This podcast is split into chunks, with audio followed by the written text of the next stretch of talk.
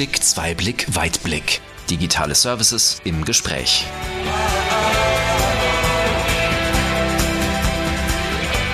Hallo und herzlich willkommen zu unserer neuen Folge unseres Podcasts Einblick, Zweiblick, Weitblick, digitale Services im Gespräch. Mein Name ist Katja Lübke und bei mir zu Gast sind heute wieder zwei sehr interessante Gesprächspartner. Zum einen Matthias Wiemann, Head of Automation and Controls für GEA-Separatoren und unsere Siemens-Expertin für Digitalisierung, Daniela Stederoth. Was haben wir heute vor? Wir wollen über neue Anforderungen und Möglichkeiten sprechen, die die Digitalisierung für die Fertigungs- und Geschäftsprozesse als auch für IT- und OT-Landschaften mit sich bringt. Im Vorfeld konnte ich schon raushören, dass ihr die von Siemens bekannte Mainz 4 als Basis für euer Geschäftsmodell nutzt. Sich so eine Lösung aber eigentlich erst dann lohnt, wenn man auch ein klares Businessmodell dahinter hat und es sonst eher wie eine Art Spielerei betrachtet werden kann, die einem aber gar nicht so viel bringt. Ich bin gespannt, ähm, wenn wir da nachher nochmal genauer drüber sprechen. Ja, und jetzt würde ich euch als Gäste einmal bitten, euch vorzustellen. Ja, danke für die Einladung. Äh, Matthias Wiemann von der GEA. Ich bin äh, verantwortlich äh, für den Automationspart und äh, dort speziell äh, für das äh, Software-Team. Bin ungefähr 20 ähm, Jahre hier im Unternehmen in unterschiedlichen ähm, Funktionen und freue mich hier gleich auf den Dialog ähm, zu dem Thema. Ja, ich bin Daniela Stederoth. Ich bin bei der Siemens in der Region Deutschland verantwortlich für unser Digitalisierungsgeschäft hier und da insbesondere für Themen, wo die klassische Automatisierung zusammenkommt mit den IT-Themen, also Themen wie Industrial, Internet of Things oder Simulation und ähm, habe auch in meiner Vergangenheit ähm, viele Jahre an dieser Schnittstelle verbracht in unterschiedlichen Rollen, in der Entwicklung, im Produktmanagement oder eben jetzt auch im Vertrieb. Bevor wir da jetzt tiefer einsteigen, warum sitzt ihr hier überhaupt heute zusammen? Warum GEA und Siemens? Wir als ähm, GEA Westfalia Separator ähm, sind ähm, langjährige Automationspartner äh, zusammen mit Siemens ähm, und von daher ähm, ist hier dieses Gespräch aufgekommen. Könnt ihr mir mehr zu dieser Partnerschaft erzählen? Ich sag mal so, ähm, dass das jetzt, ich jetzt hier schon fast 70 Jahre von, von Motoren über Sensoren, über Steuerungstechnik hin zu der Cloud-Anwendung, die wir jetzt hier ähm, seit grob zwei Jahren im Einsatz haben, äh, haben wir uns hier zusammen in dieser Partnerschaft weiterentwickelt und ja, das macht das so ein bisschen aus, das Vertrauen. Seitens Siemens ist GEA ein super Partner, eben weil wir so ein langes vertrauensvolles Verhältnis haben und weil wir sehen, dass wir diese neuen neue Themen rund um die Digitalisierung ähm, nicht alleine entwickeln, sondern immer ein Ökosystem, immer mit Partnern, mit die unterschiedliche Kompetenzen, unterschiedliche Sichtweisen einbringen, von denen wir dann auch wieder lernen können. Und andererseits können wir auch wieder Netzwerke schaffen, indem wir andere, unsere Partner mit GEA zusammenbringen, ähm, zum Beispiel beim Thema App-Programmierung zum Beispiel.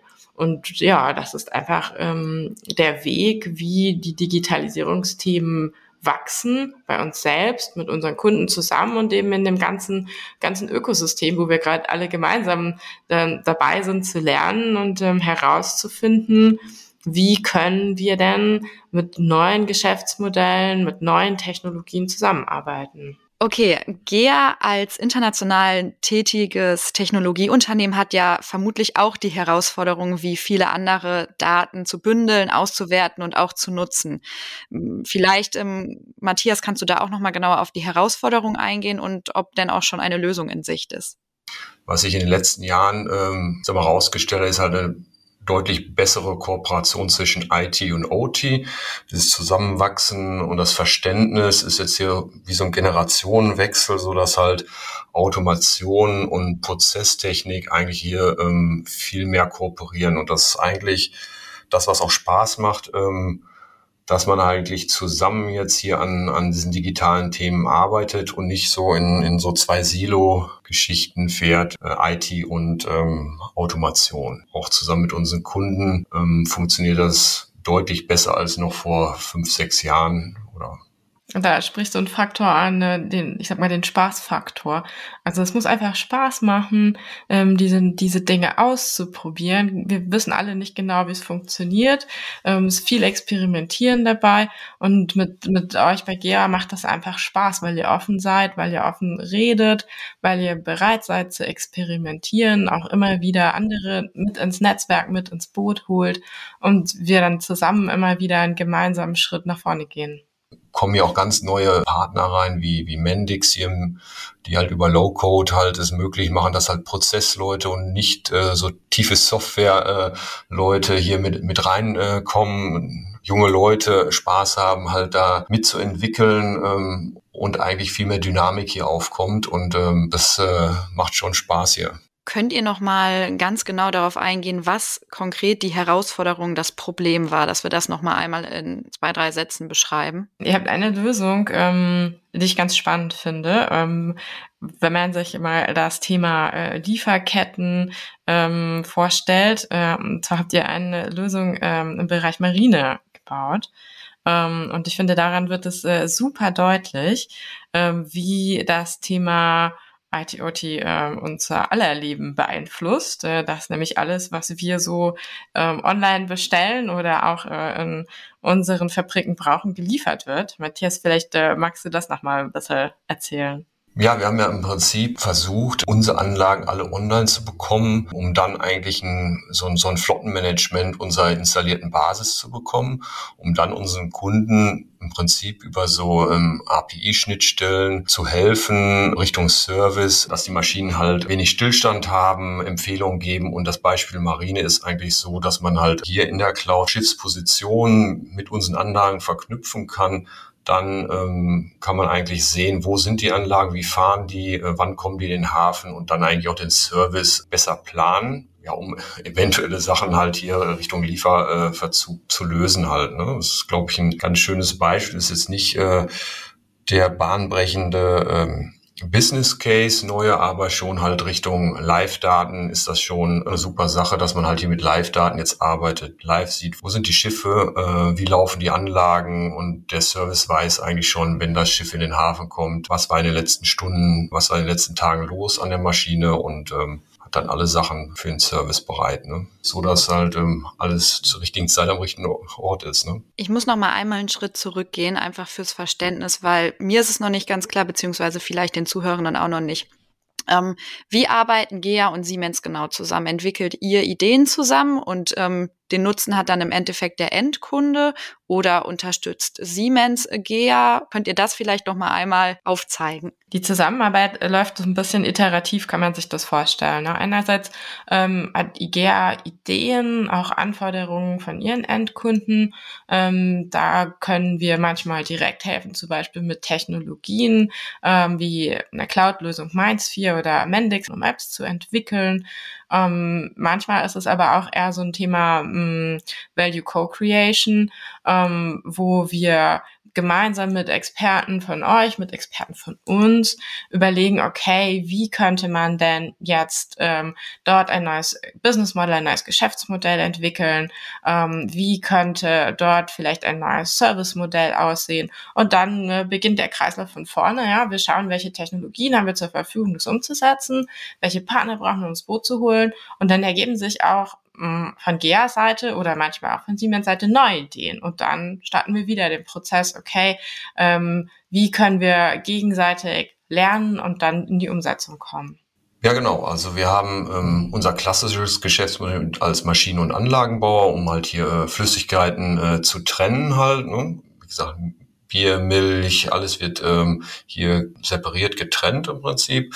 Und neue Geschäftsmodelle sind hier einfach ähm, mit den neuen Technologien, ähm, die es schon ein bisschen länger gibt, aber jetzt eigentlich auch ähm, jetzt deutlich besser verfügbar sind, äh, bieten sich hier so Optionen wie äh, sagen wir, Klärleistung zu verkaufen, Literleistung oder Trennleistung in so einem Art äh, Pay-per-Use-Modell, was schon öfter mal ausprobiert worden ist, ist auch in manchen Branchen funktioniert und es einfach jetzt deutlich einfacher ist, mit dieser äh, Anbindung ähm, auch über alle Branchen ähm, auszurollen halt. Ne? Was früher vielleicht nur in größeren Fabriken ging, geht jetzt auch bei vielen kleinen Kunden und ähm, da ergeben sich ganz neue ähm, Möglichkeiten. Jetzt habt ihr gerade im Rahmen ähm, der Erzählung schon einmal das Beispiel mit den Schiffen gebracht. Schiffe sind ja wie kleine Städte. Äh, wir machen hier die Kraftstoffaufbereitung, wie auch ähm, die Wasseraufbereitung oder halt auch die Klärung äh, der Abwässer. Das wird alles mit Separatoren und äh, Dekantern gemacht. Andere Lösungen, die wir hier noch haben, Bildwasseraufbereitung und ähm, somit haben wir viele Applikationen äh, auf den Schiffen ähm, und äh, die bündeln wir hier jetzt eigentlich über unsere ähm, Cloud, so dass wir halt hier einen guten äh, Service rund um den Motor und alles, was mit äh, Flüssigkeitsaufbereitung und Abwässern und, und so weiter auf Schiffen zu tun hat. Ja, der Kern ist hier eigentlich im Prinzip der Service, äh, dass hier alles läuft, weil halt auf Schiffen die Mannschaft relativ ähm, ausgedünnt ist und vieles heute auch ähm, an Support äh, von Land äh, organisiert wird und remote gemacht wird bei Unterstützung. Und ähm, die Dimension ähm, wie viel wir hier so haben, kann man sich so vorstellen. Im Kreuzfahrtbereich, den jeder so kennt, so ähm, Stichwort AIDA oder so, fahren so 400 Kreuzfahrer weltweit äh, auf den Weltmeeren und ähm, gefühlt würde ich jetzt äh, aus dem Bauch sagen, haben wir hier ähm, zwei Drittel der Schiffe haben Technik von uns an Bord, vielleicht sogar mehr.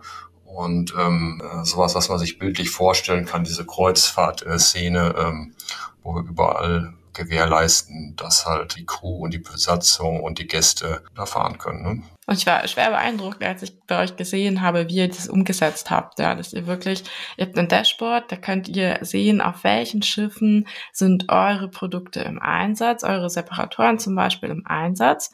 Ähm, wo befindet sich dieses Schiff gerade? Ähm, in welchem, sage ich mal, Gesundheitszustand ist äh, euer Produkt, das auf dem Schiff mit rumfährt.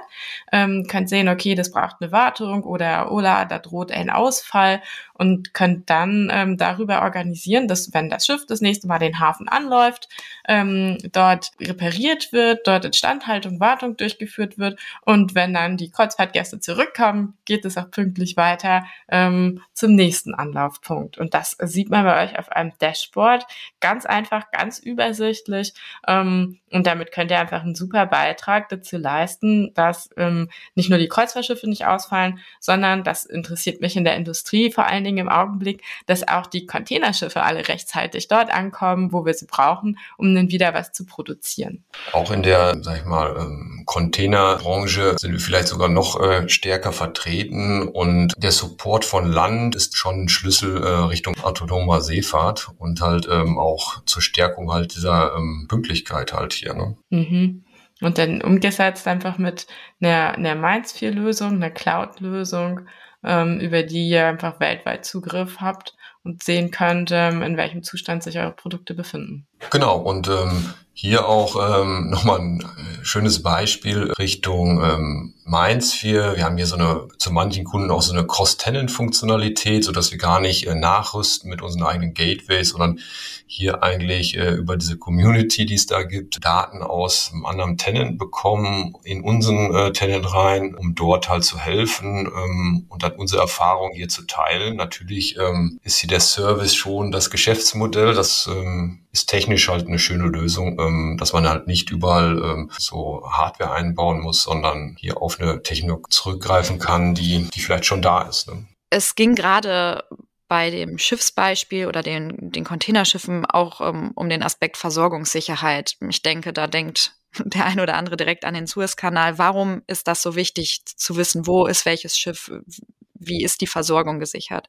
Ja, ich denke, ähm, jetzt ja überall bekannt, diese Problematik Lieferketten und ähm, ich denke, wenn man halt äh, konkret weiß, äh, wie, die, wie die aktuelle Situation ist, der Maschinen, wo die sich befinden, kann man einfach deutlich besser Service organisieren, dass die äh, Kollegen gut vorbereitet äh, zum Beispiel an Bord gehen, äh, unterstützen können, ähm, dass man halt ähm, sieht, wie die Maschinen funktioniert haben, was los war und ähm, man ist deutlich besser vorbereitet. Man muss ja heute auch äh, sein Personal ähm, optimal planen, gerade auch in dieser ähm, Corona-Zeit ist es auch deutlich schwieriger geworden, immer zur richtigen Zeit am richtigen Ort zu sein. Ähm, das spielt hier natürlich äh, bei der ganzen ähm, Anbindungssache jetzt hier, glaube ich, allen ähm, sich damit befassen, ähm, ich sag mal, in die Karten, dass halt neue Sachen hier deutlich einfacher auszuprobieren sind. Natürlich alles äh, unter dem äh, Aspekt Sicherheit. Es muss schon äh, immer gewährleistet sein, dass man hier diese Sicherheit im Auge hat. Aber die Offenheit bei Kunden ähm, ist einfach deutlich, deutlich gestiegen in den letzten äh, anderthalb Jahren. Hier ähm, das transparent zu machen, wo die Sachen laufen, wie, wie man hier äh, zusammenarbeitet. Ja, was wenn ich mir vorstelle, dass ich ein Produkt produziere ähm, und das besteht aus einzelnen Komponenten und ähm, eine Komponente fehlt, weil der Container mh, noch im Hafen in, in Rotterdam feststeckt, dann habe ich ein massives Problem äh, in meiner Produktion. Und wenn ich das aber vermeiden kann, weil nämlich ähm, das Schiff rechtzeitig im Hafen ankommt, weil ich vorher schon wusste, ähm, hey, da ist eine Komponente, die macht Schwierigkeiten im Schiff. Das Schiff könnte vielleicht in einem Hafen vorher längeren Aufenthalt haben und ich kann das vermeiden. Ja, ich kann diesen längeren Aufenthalt vermeiden, indem ich vorher an die an den Schiffsbetreiber schon melden kann, dieses Schiff braucht diese neue Komponente, sobald du den nächsten Hafen anläufst, sollte das getauscht werden. Ich sorge dafür, dass diese Komponente im Hafen vorrätig ist und auch das Personal, das es einbauen kann. Und das ist, hat einen Wert, ja, ähm, für den ähm, sicherlich sowohl der, der Schiffsbetreiber als am Ende auch ähm, ich mit meiner Produktion bereit bin zu zahlen, dass rechtzeitig die Komponenten ankommen. Also gerade in einer Zeit, wo wir mh, ja, Ressourcenknappheit an allen Ecken und Enden haben, ist es eben notwendig, dass die Kapazitäten, die wir haben, optimal zu nutzen. Sei das jetzt ein Schiff oder sei das eine Maschine in meinem Werk, da kann mir das ja genauso passieren, ja. Wenn eine Maschine ausfällt, kann ich die Produktion nicht sicherstellen. Wenn ich aber vorher schon weiß, diese Maschine wird demnächst ein Problem haben. Dann kann ich das in einer, in einer Freischicht zum Beispiel ähm, umbauen, beheben und kann dann wieder voll weiter produzieren. Und den Wert, daraus ein Geschäftsmodell zu machen, das ist jetzt eigentlich das, wo, ja, was gerade der spannende Punkt ist.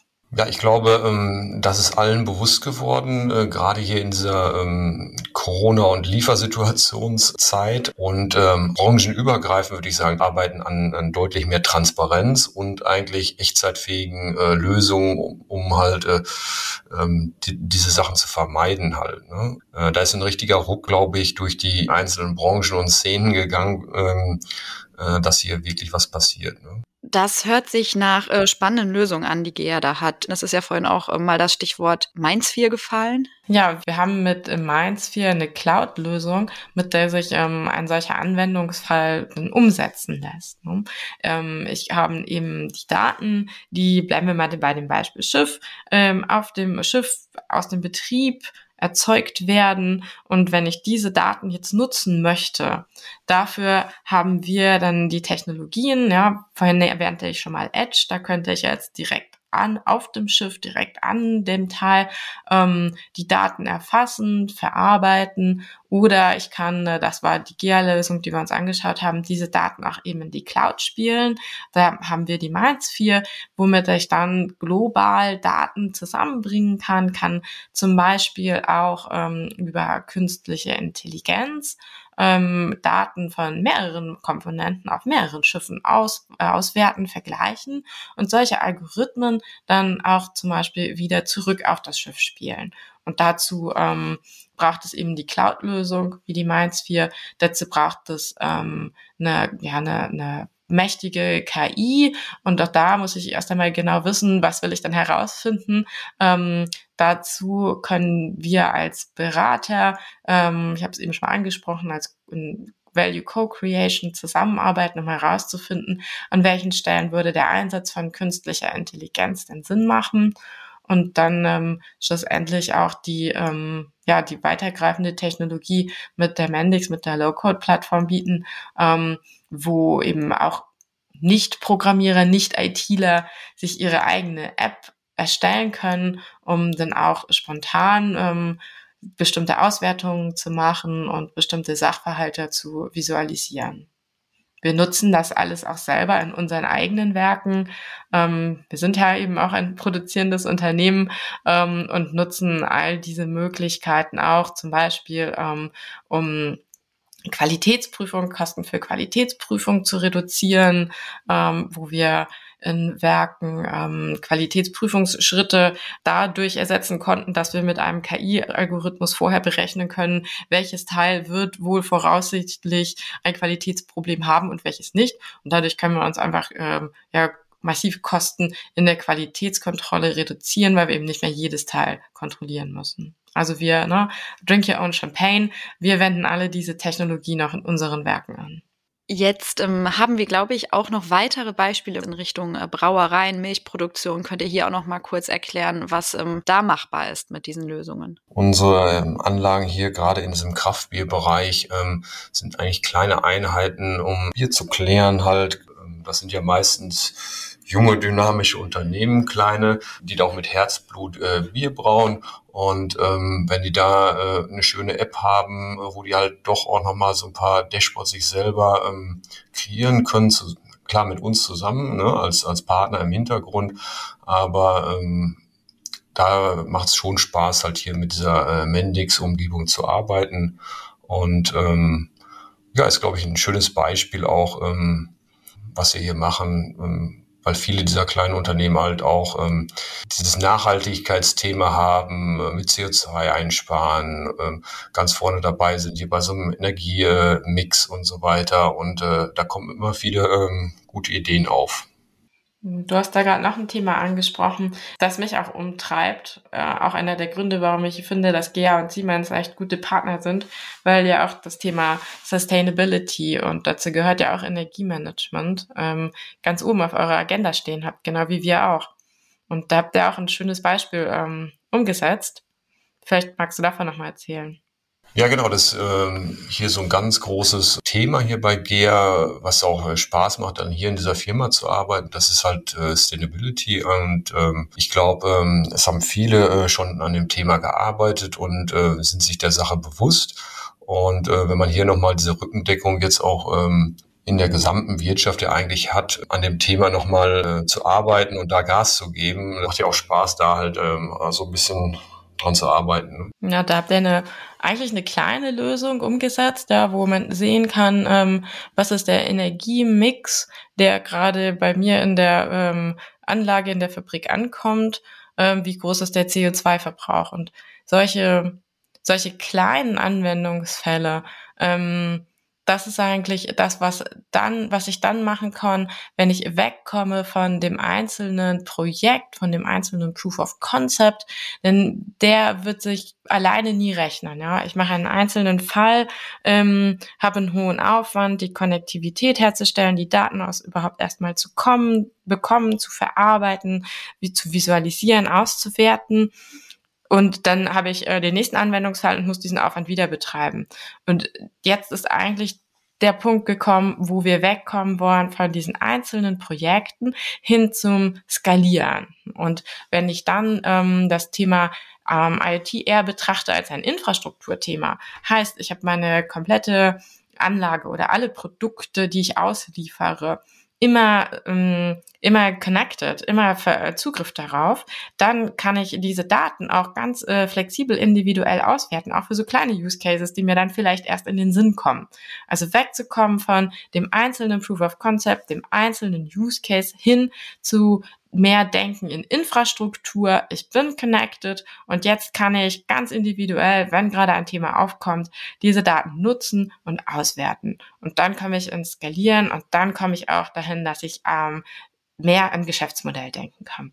Ich habe da mal dieses, ähm, dieses Ford-Beispiel im Kopf. Ja? Die ersten Autos, die gebaut wurden, waren technisch auch herausragend für ihre Zeit und waren spannend und wurden in Manufakturen gefertigt. Es gab dafür einen Markt von wenigen Menschen, die sich das leisten konnten, die davon begeistert waren.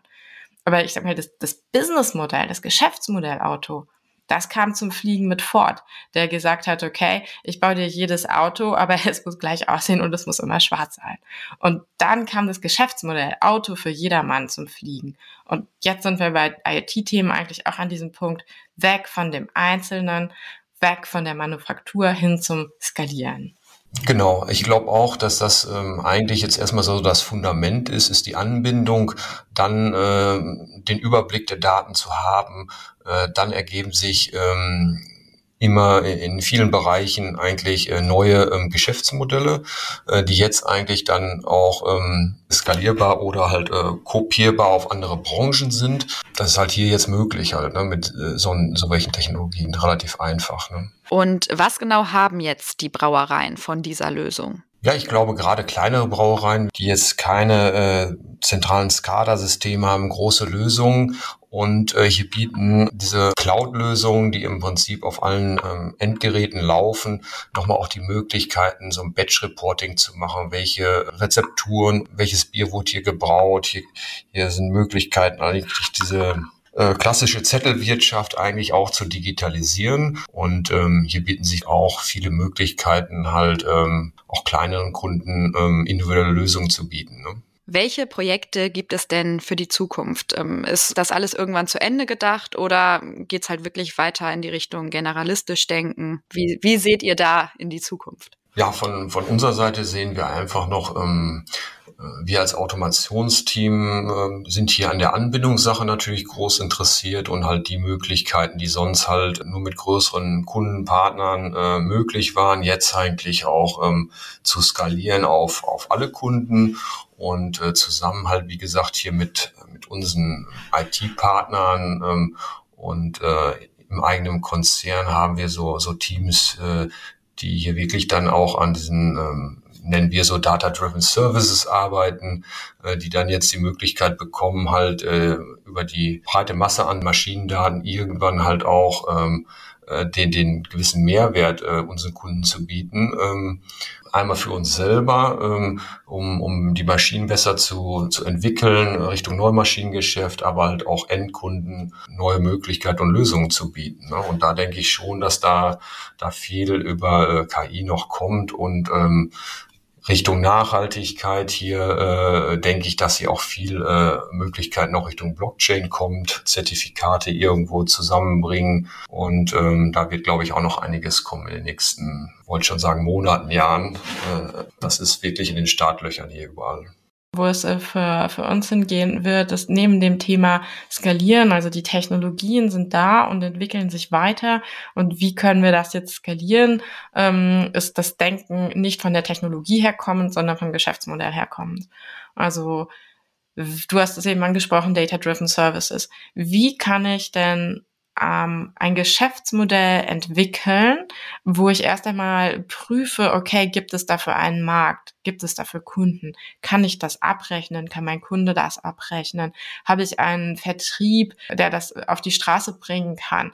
Ähm, gibt es dann einen Nutzen, einen erkennbaren Nutzen bei meinem Kunden, für den er bereit ist, auch ähm, zu zahlen? Und davon denken zu kommen, und dann habe ich eigentlich nur noch als logische Schlussfolgerung, okay, so setze ich das technologisch um. Aber wirklich getrieben vom Geschäftsmodell zu kommen, dass ich sage, ich will gar nicht mehr meine Maschine verkaufen, sondern ich will ja den Output verkaufen. Oder ich will dir ähm, die Zuverlässigkeit der Maschine verkaufen. Oder ich will dir verkaufen, die Maschine ist so flexibel. Ähm, solltest du mal einen Lieferengpass einer Komponente haben, kannst du das ganz einfach, weil du einen, zum Beispiel einen digitalen Zwilling dazu hast, ganz einfach auf die Komponente eines anderen Herstellers umrüsten. Und von dort denken zu kommen und dann erst die Technologie zu entwickeln, das ist was, wo es neben dem Skalieren für mich als nächstes hingeht. Ergeben sich durch die Generalisierung auch neue Geschäftsmodelle?